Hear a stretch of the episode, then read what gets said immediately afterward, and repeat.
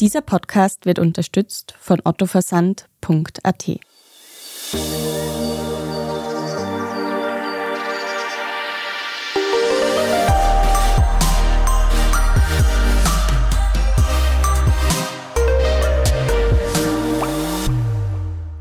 Willkommen zu Besser Leben, der Standard-Podcast zum Glücklichwerden. Ich bin Franziska Zeudel. Ich bin Selina Thaler. Und wir haben heute zu Gast Hans-Peter Hutter. Er ist Umweltmediziner am Zentrum für Public Health der Medizinischen Universität Wien. Man kennt ihn aus der Corona-Pandemie als Experte im Hawaii-Hemd. Er sitzt auch jetzt im Hawaii-Hemd da. Er beschäftigt sich aber nicht nur mit Corona, er beschäftigt sich auch ganz intensiv damit, was der Klimawandel für die Gesundheit von uns allen bedeutet. So steigt zum Beispiel auch die Belastung für Allergikerinnen und Allergiker. Und genau darüber wollen wir heute auch sprechen. Selina und ich sitzen mit roten Augen und rinnender Nase da und gefühlt jeder und jede jammert derzeit irgendwie über allergische Symptome.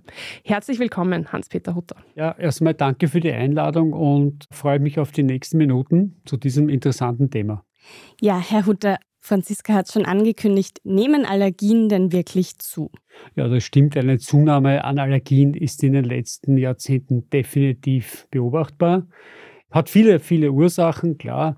Aber man kann schon sagen, dass es eine der großen Probleme ist unserer Zeit, weil es eben auch eine sehr schwerwiegende chronische Erkrankung sein kann. Und von daher sind jetzt die Zahlen, die man kennt, nämlich dass rund 25 Prozent bereits allergisch sind, ja schon eine sehr ernste Aussage.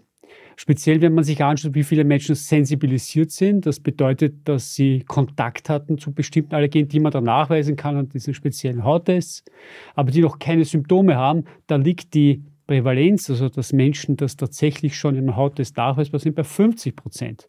Und auch die Tendenz ist zunehmend. Und was sind denn jetzt die Top 3? Auf was sind denn die Menschen allergisch? Also allergisch kann man ja bekanntlich gegen alles sein, selbst gegen, gegen, Menschen. gegen Dummheit, ja, wissen wir ja.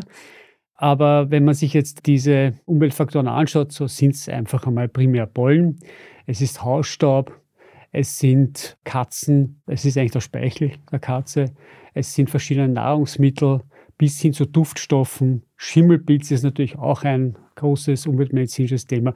Also doch eine Menge, aber es ist im Vordergrund die Pollenallergie.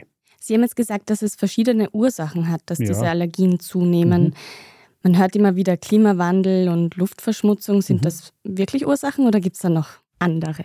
Man darf nicht vergessen, im Prinzip ist es schon mal ein großer Mix aus verschiedensten Faktoren. Und da gibt es einmal zwei großen Komponenten. Das ist die erbliche Komponente, die wir mitbekommen, entweder mehr oder weniger Sprich, wenn man einen Elternteil hat, mindestens einen, welcher schon Allergien hat, dann hat man ein höheres Risiko. Ja, das ist aufgrund der durchlässigeren Schleimhäute zum Beispiel und da können bestimmte Moleküle dann einfach in den Organismus gelangen. Also da hat man schon eine Vorbelastung, das ist das eine und das andere sind wirklich diverseste Umweltfaktoren. Und Sie haben angesprochen Klimawandel und Luftverschmutzung.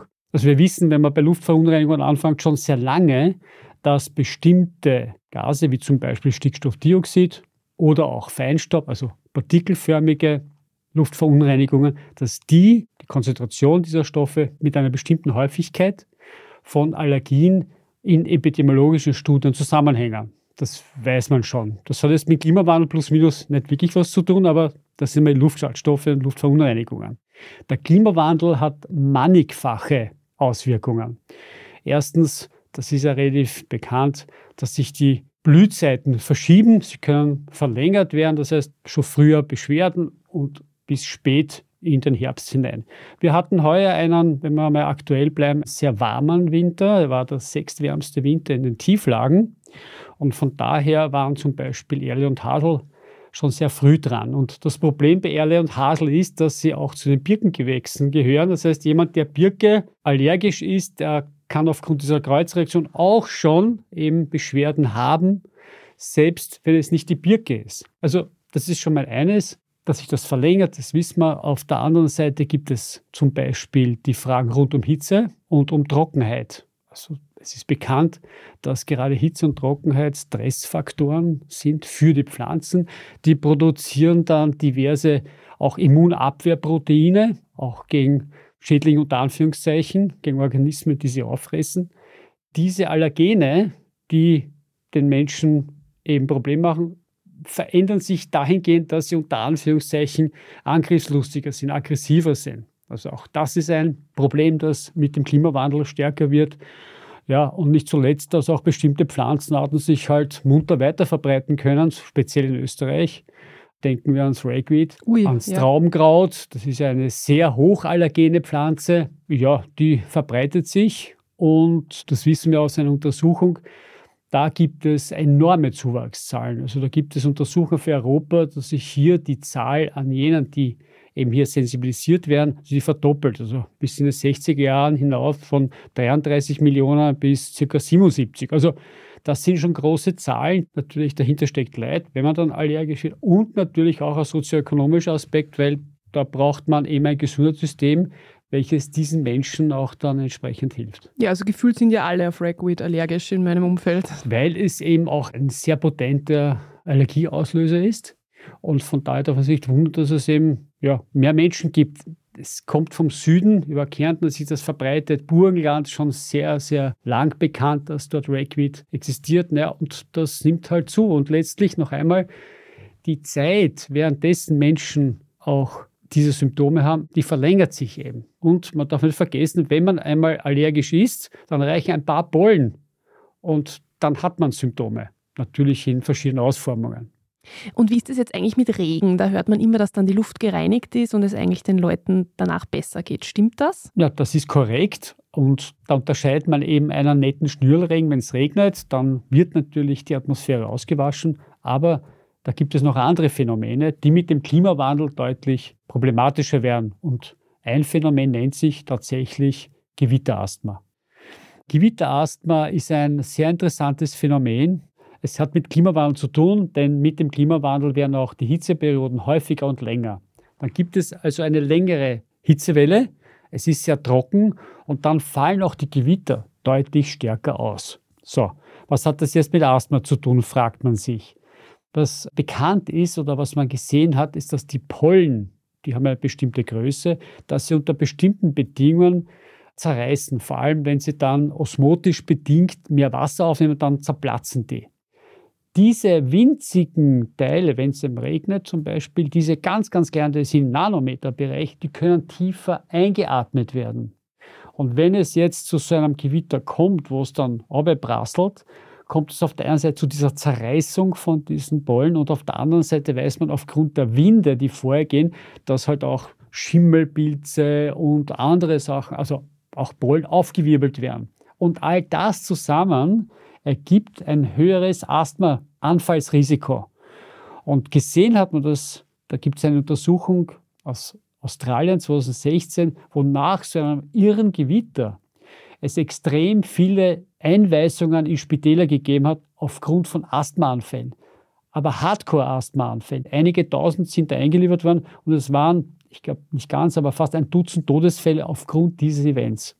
Und auch das ist eine Folge dass man mit dem mehr rechnen muss. Also es wird auch so eine Warnung geben vor diesen starken Gewitter, vor allem Personen, die allergisches Asthma haben, dass die besonders vorsichtig sein sollen. Spannend. Mhm. Würde man nicht glauben. Es ist ein Zusammenhang, der man sagt, was hat denn das Gewitter mit Asthma zu tun? Mhm. Im ja. Ernstfall sage ich, na eigentlich, da ringt See und da eben. reinigt sich die ganze ja. Atmosphäre. Das stimmt ja auch, aber es hat eben diesen Nebeneffekt. Vielleicht ganz allgemein einmal, was liegt denn jetzt gerade in der Luft? Worauf sind denn die Menschen jetzt gerade allergisch? Wir haben es eh schon ein bisschen gehört. Wir haben heute schon eine Warnung bekommen, dass mhm. heute ein besonders schlimmer Tag für Allergikerinnen und Allergiker ist. Ja, zuerst einmal, die Birke hat es begonnen. Die beginnt mit Mitte März und geht dann bis Ende Mai, wobei die höchste Belastung ist Mitte bis Ende April. Also das ist auf jeden Fall einmal da. Später im urbanen Bereich kommt dann die Platane dazu. Also das ist aus meiner Sicht jetzt einmal das größte Problem. Selbstverständlich gibt es auch noch andere Pollen, die herumfliegen, aber das ist, denke ich, nachdem 40 Prozent aller, die jetzt eine Sensibilisierung aufweisen, gerade auf Birke eben sensibilisiert sind, ist das das Hauptproblem. Wobei jetzt, wenn man an das letzte Osterwochenende denkt, war es eigentlich eher günstig. Insbesondere war eher die kältere, kühlere Zeit jetzt, die wir Anfang April gehabt haben, eher, ich sage es einmal, wie eine Bremse. Da konnte es noch nicht so diese Pollenbelastung geben, wie wenn das jetzt wirklich deutlich wärmer wäre und entsprechend andere Witterungsbedingungen vorherrschen würden. Also es gibt eine Bremse, heißt aber nicht, dass jetzt dann eben es munter weitergeht und es ordentliche Belastungen geben wird. Immerhin gab es jetzt schon eine Warnung und das ist schon mal das erste Wichtige, wenn man sich ein bisschen überlegt, was das für Patientinnen und Patienten bedeutet. Man wird letztlich schon frühzeitig darauf aufmerksam gemacht, bitte passt auf, es könnte jetzt zu Problemen kommen, wenn ihr rausgeht. Und jetzt sprechen Sie es eh schon an. Das heißt, was, wenn ich so eine Warnung bekomme, was soll ich denn tun? Was sind denn so Ratschläge, die Sie Betroffenen mitgeben? Dazu muss man einmal sagen, Betroffene, das ist ein Begriff, der hat ein enormes Spektrum. Es gibt Menschen, die sagen, ja, ich weiß, ich bin allergisch, aber eigentlich, es ist nicht wirklich was. Ich spüre ein bisschen ein Jucken in der Nase oder manchmal habe ich ein Augenbrett, aber eigentlich, es stört mich nicht wirklich. Und dann gibt es Personen, die haben nicht nur eben rinnende Nase oder verstopfte Nase oder wirkliche Augenrötungen, sondern die haben auch pulmonale, also Erscheinungen in der Lunge, die sehr, sehr, sehr arg sein können. Ja, und da gibt es schon mal einen Unterschied, wie man darauf reagiert. Wesentlich ist aus meiner Sicht egal, ob ich jetzt weniger Beschwerden habe, man muss sich irgendwie darauf einstellen. Das heißt, es wird jemand, der schwerste Atemnot schon mal gehabt hat, ganz anders darauf reagieren. Da gibt es natürlich entsprechende Notfallmedikamente. Das heißt, alle diese Personen haben sich ja schon einmal mit dieser Erkrankung auseinandergesetzt. Und da gibt es halt eine Reihe von symptomatischen Überlegungen. Das reicht eben von Chromonen über sogenannte Leukotrin-Antagonisten, Histaminblocker und, und, und, bis eben auch zu Cortisonpräparaten. Das ist das eine, symptomatisch. Auf der anderen Seite weiß man, dass das eben nur gegen diese Beschwerden geht, aber nicht wirklich ursächlich wirkt. Und dann gibt es eben auch, ist auch bekannt, die sogenannte Desensibilisierung, die eben auch dort angreift, wo diese Allergie entsteht. Ja, also das kann man alles tun. Das ist einmal das, was man jetzt einmal prinzipiell tun kann, jetzt einmal medikamentös. Was aber ganz sicher ein wichtiger Punkt ist, man kann sich auch so behelfen. Also werde ich jetzt bei sehr schweren körperlichen Beschwerden da jetzt gerade rausgehen und sporteln. Höchstwahrscheinlich nicht tun, weil ich sowieso nach ein paar Metern merke, es geht nicht. Das heißt, ich werde verschiedene Aktivitäten verschieben. Und ich denke, um das geht es letztendlich. Wichtig ist, dass man sich damit beschäftigt und sich an seinen eigenen Weg, und der ist völlig unterschiedlich aufgrund des großen Spektrums, an diesen Weg herantastet. Das ist aus meiner Sicht das Wichtigste. Und ganz ehrlich, wenn ich Patientinnen und Patienten so kenne, dann ist es ein bisschen automatisch, denn wenn es einen wirklich quält, naja, also man schneidet sich auch nicht gerne ins eigene Fleisch. So ist das letztendlich und man wird hier eben entsprechend Weg finden. Aber der wesentliche Punkt ist, dass wenn man es nicht weiß und man hat bestimmte Beschwerden und sie kommen an, irgendwie komisch vor, ich bin nicht verkühlt, aber meine Nase rinnt, ich habe Augenprobleme, dass man da jetzt nicht irgendwie zur Selbstmedikation greift, sondern dass man frühzeitig schaut, was da dahinter steckt. Das ist, denke ich, der wichtigste Punkt, das nicht einfach so ein bisschen nebenher tröpfeln zu lassen, denn je früher man hier beginnt, desto besser ist es auch für den Verlauf. Also in jedem Fall am besten zum Arzt, zur Ärztin gehen. Sie haben jetzt auch gesagt, dass die Wege dann zusätzlich sozusagen individuell sind, was man so machen kann. Haben Sie da Beispiele, was denn das wäre, an was man da denken könnte? Also das Erste ist einmal, dass ich mir feststellen lasse, was es ist, welche Ursache das überhaupt hat. Also es gibt ja sehr viele, es gibt Gott sei Dank jetzt auch schon viele Extrakte, wo man das eben nachweisen kann, viele Tests, viele unterschiedlichen. Aber letztendlich ist das das Erste. Ich muss wissen, worum es geht.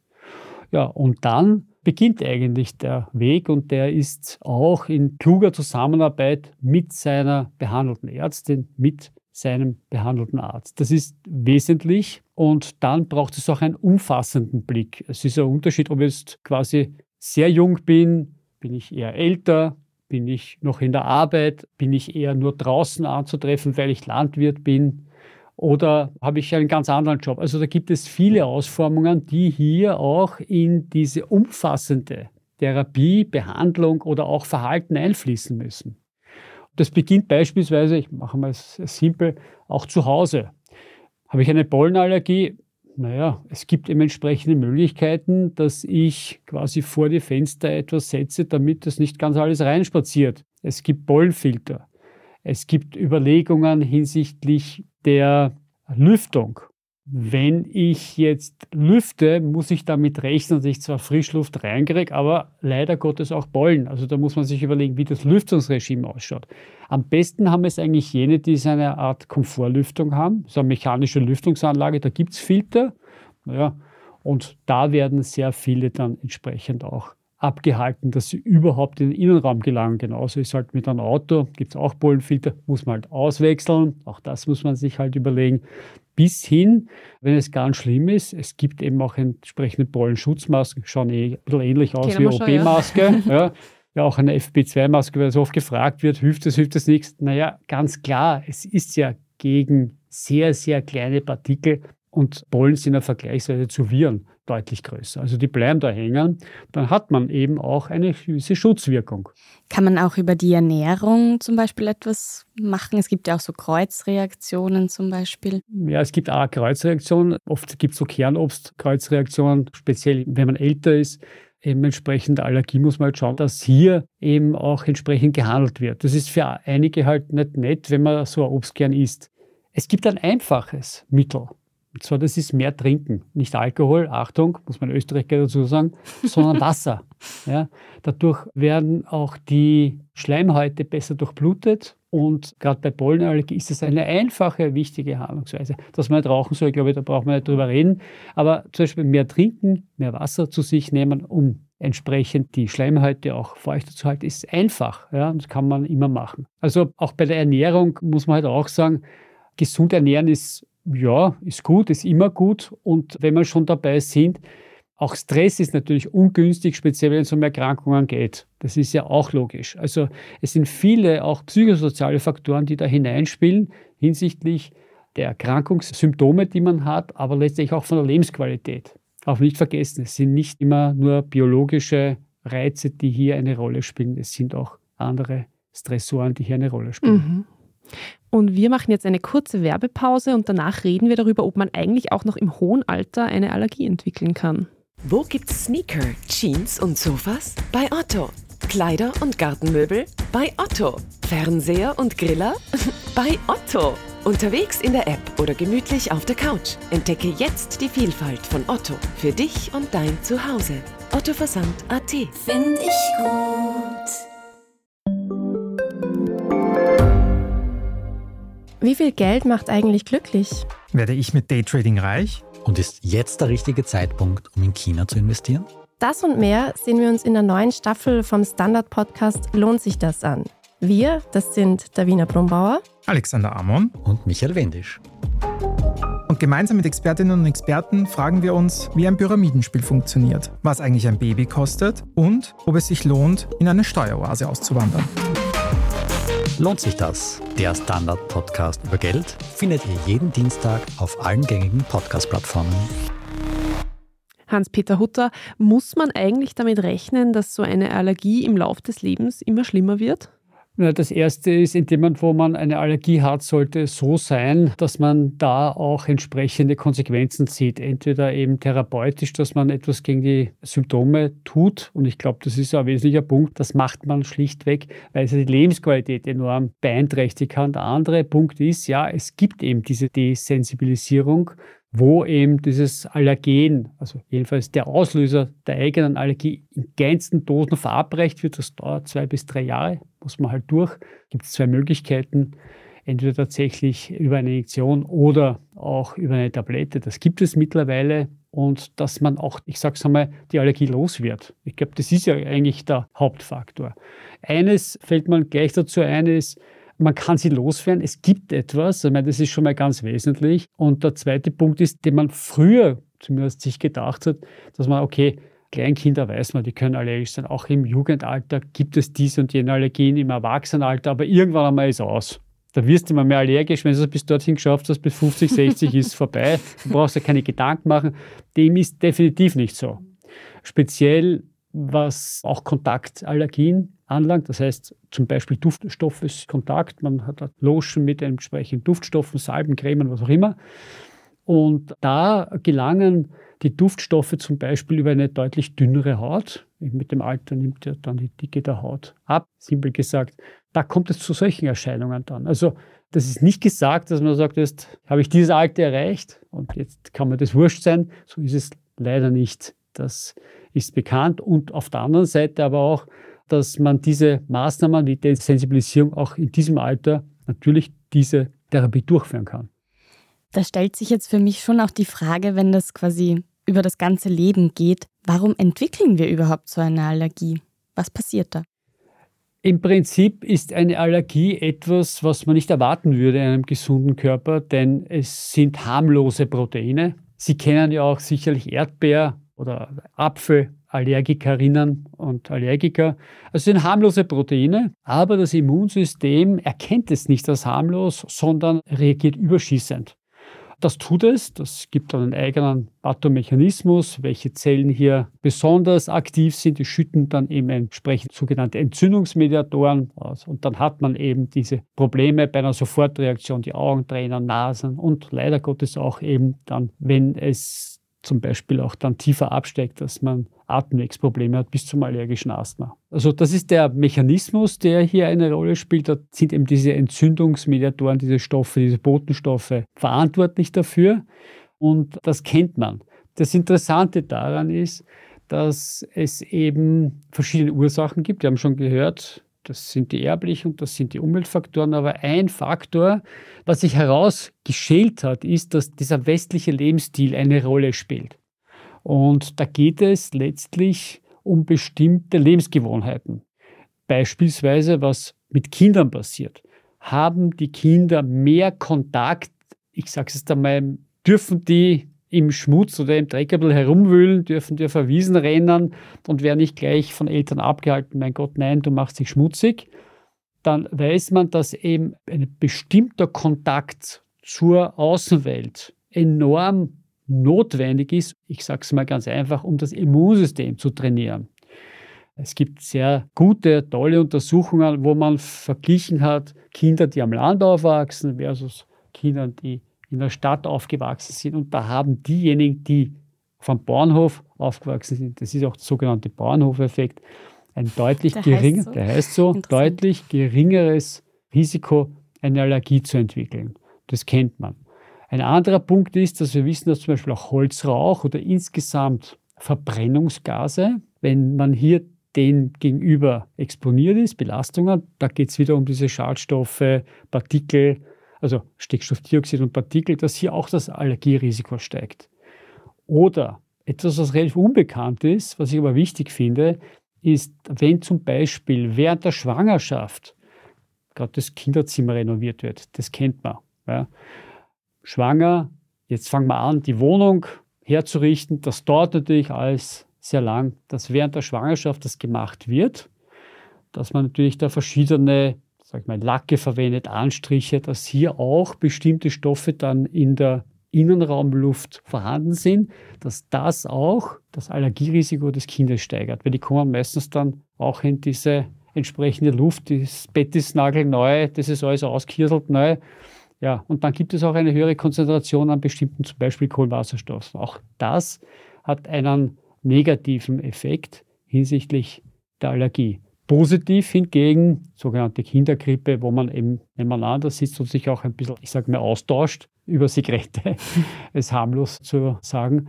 Das bringt etwas, weil es eben, ja, es ist Kontakt mit unserer natürlichen Umwelt. Jetzt darf aber nicht eines vergessen, auch hier, es gibt hier eine Balance. Also man weiß auch, dass es, wenn die Kinder in enormen Dreck leben, ja, dann ist es auch nicht gut. Das heißt, es ist schon wieder eine Balance. Man muss halt einfach sein Hirn einschalten. Und auch wenn das Wort Hausverstand nicht wirklich sehr weit verbreitet ist, also zumindest die Umsetzung, aber man muss ja sagen, es ist halt ein bisschen etwas, das sowohl das eine als auch das andere bedient. Hygiene ist wichtig, aber keine überschießende Hygiene. Dass man da alles ständig desinfiziert zu Hause, ist negativ. Bitte macht das nicht. Das ist nicht gut. Auf der anderen Seite, bitte lasst die Kinder hinaus und lasst sie spielen. Ja, ich weiß selber, dann ist die Hosen dreckig oder was auch immer, das T-Shirt. Aber das hat einen Sinn. Ja. Es erspart einem dann vielleicht etwas anderes. Und als Corona-Experten muss ich jetzt natürlich fragen, hat sich auch Corona auf unsere Allergien ausgewirkt? Ich habe so eine Frage fast erwartet. das weiß man noch nicht. Da gibt es bestimmte Forschungen aus meiner Sicht, wird dieser am Anfang teilweise überschießende Desinfektionsmittelverbrauch, wo man praktisch alles kurz danach ständig mit Desinfektionsmitteln abgewaschen, die Hände, was auch immer, statt dass man sich die Hände mit Seife wäscht. Ja. Es gab ja dann ganz arge Desinfektionsmaßnahmen. Sie wissen, es wurden teilweise Straßenzüge völlig irre da besprayt, was ich schon am Anfang hinterfragt habe, weil das bringt überhaupt nichts. Es ist halt eher ein psychologischer Moment, wo man gezeigt hat, man tut da irgendwas dagegen. Auch Desinfektionsduschen wurden im asiatischen Raum angewendet, soweit ich weiß. Das war alles überschießend. Und da gibt es schon Evidenz, dass ein hoher Verbrauch an Desinfektionsmitteln, speziell im Haushalt, das ist eher etwas Älteres schon, dass es nicht wirklich günstig ist für die Allergieentwicklung. Also aus diesem Grund heraus könnte es noch eben entsprechende Folgen geben. Das würde ich als ersten nennen, dass man eine Community Mask, also einen üblichen Mund-Nasenschutz oder eine FP2-Maske trägt und dadurch werden die Allergien mehr. Da würde ich sagen, nein, denn man hat es nicht 24 Stunden sieben getragen und man hatte noch immer ausreichend, ausreichend Kontakt mit einer mikrobiellen Umwelt, die einen auch fordert. Vielleicht noch eine Frage, was das Bewusstsein angeht. Also sind auch Allergien sozusagen präsenter in der Gesellschaft vertreten? Also spricht man mehr darüber? Die Frage ist nicht einfach zu beantworten. Also ich denke, dass insgesamt Überempfindlichkeiten, Unverträglichkeiten, Intoleranzen, Allergie, allergische Reaktionen, sagen wir so, schneller ausgesprochen werden, als ich definitiv es aus ärztlicher Sicht eigentlich sagen würde. Ja. Also es geht mal schnell, jetzt habt ihr irgendwas, ich habe irgendeine Unverträglichkeit. Das ist Histamines oder irgendwas anderes. Ich denke, das ist schon etwas, was ein bisschen vermischt wird. Ja. Eine Sensibilisierung, sprich ein Kontakt, wo ich dann einen Pricktest habe im Vergleich zu einer echten Allergie, wo es auch aufgrund eines kurzzeitigen Kontaktes mit dem jeweiligen geht, dann wirklich zu Symptomen gekommen ist und die Unverträglichkeit. Und die Unverträglichkeit ist ein völlig anderes Thema. Da geht es nämlich nicht um das Immunsystem, sondern da geht es um bestimmte Proteine, die ich nicht habe und ich dann dementsprechend das abbauen kann oder nicht aufnehmen kann. Und das wird aber im Alltag enorm vermischt. Deswegen denke ich, ja, es ist mehr im Gerede, aber ich habe manchmal auch den Verdacht, dass gerade Unverträglichkeiten ein bisschen eine Modeerscheinung sind. Ich möchte das sehr vorsichtig sagen und niemand jetzt verärgern, aber man hört das einfach sehr oft, naja, ich vertrage das nicht, egal ob das jetzt Laktose ist oder was anderes. Wichtig ist, denke ich schon, dass man sich das ärztlich anschaut. Punkt.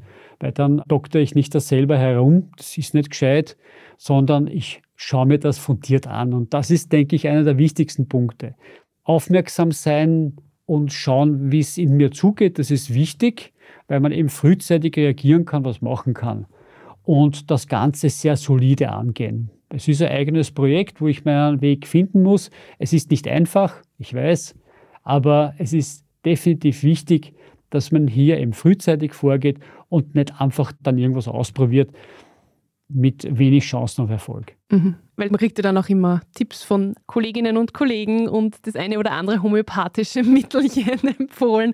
Sie schütteln den Kopf. Ich leide teilweise darunter unter bestimmten, du, ich habe das gelesen irgendwo, das hat jetzt nichts mit irgendwelchen Therapieformen zu tun, sondern da geht es eher darum, du, ich habe das und jenes gehört, das mag ja schon sein. Aber letztendlich geht es ja hier um eine bestimmte Beeinträchtigung in dem Fall oder um eine Erkrankung. Und ich möchte es einmal wirklich simpel halten. Also ganz ehrlich, wenn meine Därme irgendwie ein Licht oder ein Signal anzeigt und ich habe keine Ahnung, dann rufe nicht meinen Freund an, der keine Ahnung hat, nehme ich an, sondern ich werde einen Installateur anrufen. Und ich weiß, dass wenn ich dieser Firma nicht sage, ich habe diese und jene Marke, und der sagt, bei dieser Marke kann ich gar nicht kommen, ich mich nicht aus, dann sieht man, wie kompliziert das schon ist. Und ganz ehrlich, mhm. unser menschlicher Organismus ist noch komplizierter als der Therme. Also warum höre ich da auf bestimmte Zurufe? Man kann es ja sagen, aha, interessant, aber letztendlich sollte man sich doch an jemand wenden, der oder die das gelernt hat. Und zwar über viele Jahre, kann ich garantieren. Und die sich dann auch auskennen. Also leider denkt man bei Gesundheit, da gibt es halt viele Ärzte, so wie Nationaltrainer und Ihnen, wenn einmal die Österreicher am Spielfeld stehen. Und das ist nicht so. Ja, also eine Allergie ist kein Grund zum Verzweifeln, nehme ich mir mit. Es gibt Hilfe, aber man sollte sich die Hilfe vom Profi holen und nicht von Dr. Google oder irgendwelchen Freundinnen und Freunden. Hans-Peter Hutter, vielen Dank, dass Sie heute bei uns im Studio waren. Sehr gerne, jederzeit wieder. Und falls ihr Feedback, Kritik oder Themenvorschläge für uns habt, dann freuen wir uns über ein E-Mail an besserleben.at. Außerdem freuen wir uns über 5-Sterne-Bewertungen auf allen gängigen Podcast-Plattformen und natürlich freuen wir uns, wenn ihr uns weiterempfehlt und über nette Kommentare. Das war Besser Leben, der Standard-Podcast zum Glücklichwerden. Ich bin Franziska Zoedl. Ich bin Selina Thaler. Produziert wurde die Folge von Tobias Holub. Baba. Ciao, bis zum nächsten Mal.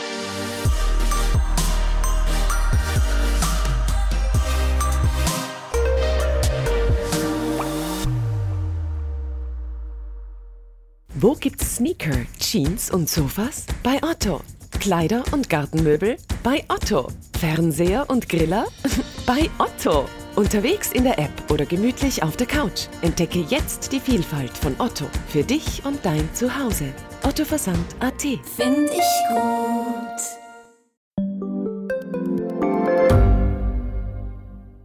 Gibt es außerirdisches Leben? Haben Tiere ein Bewusstsein? Können wir durch die Zeit reisen? Es gibt so viele große Fragen, die uns Menschen seit Jahrtausenden beschäftigen. Aber erst jetzt kann die Wissenschaft Antworten darauf liefern. Oder neue Rätsel entdecken.